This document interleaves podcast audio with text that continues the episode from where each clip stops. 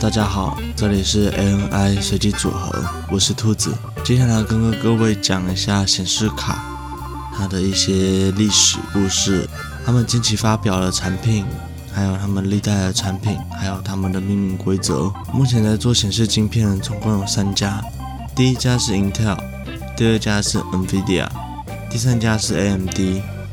不过我们通常在讨论独立显示卡的时候，会把 Intel 排除在外，因为 Intel 的主要显示晶片都建置在 CPU 里面，也就是俗称的核显。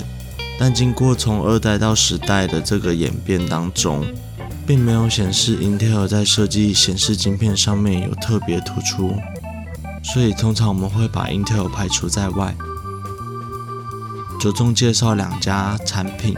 第一家是 NVIDIA，第二家是 AMD。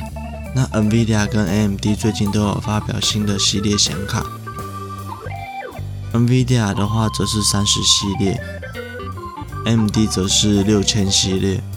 从很久很久以前，NVIDIA 一直霸占着独立显示晶片的龙头地位，直到最近 AMD 摆脱了格罗方德的晶片制造技术。转而投入台湾台积电的七纳米制程晶片代工中，才把落后的地位逐渐补上。到今年，AMD 终于发展出了一个可以对标对手顶级显卡的产品，也就是传说中的六九零零。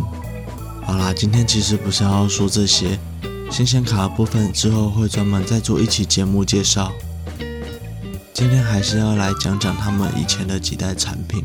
由于显示卡这个东西不太容易坏，但根据现在的技术来说，太久远以前的显示卡仍然不符今日的使用，所以，所以我今天不会介绍太久远以前的产品。那我这边就先从 NVIDIA 开始介绍喽。NVIDIA 目前为止还稍微有一点性能的产品是 GTX 650。GTX 650，即便放到现在，仍有一定的效能，至少开肉可以破个一百帧，没问题吧？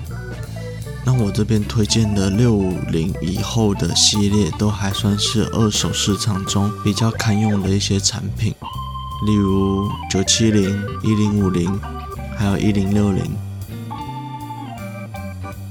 不过自从三十系卡出来之后，也许市面上还会多了一种。一六系列，其实每一代显卡出的时候，受惠的都会是一些二手党，因为旧卡会跌得更快，毕竟新卡出来总是要给新卡一些面子嘛。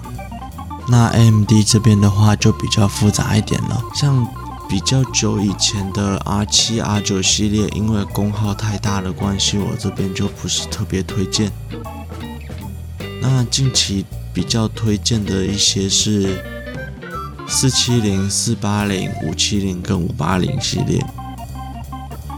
不过四百系列跟五百系列中间的效能差距大概也就五到十 percent。至于怎么选择的话，应该要参考消费者的预算了。不过还有一个问题，因为之前的矿潮关系，AMD 的显示卡会有较大的几率。出现矿卡问题，那什么是矿卡问题呢？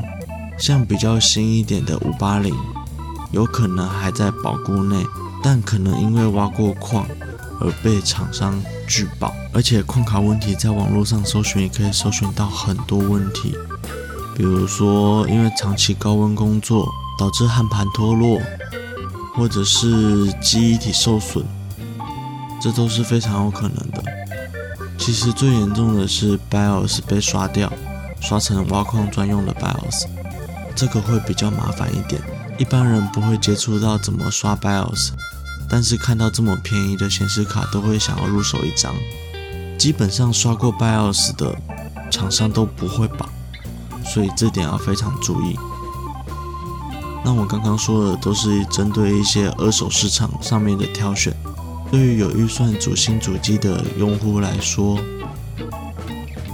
，N 卡方面我推荐中阶一点的就是一六五零，中高阶的话是一六六零，高阶一点的话可以等三十系列出。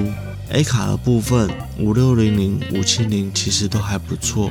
不过看完六八零零跟六九零零之后，我强烈建议，如果想组 A 卡的同学，可以再等一下。好啦，这期节目就到这边结束。这里是 ANI 随机组合，我是兔子，们下周见，拜。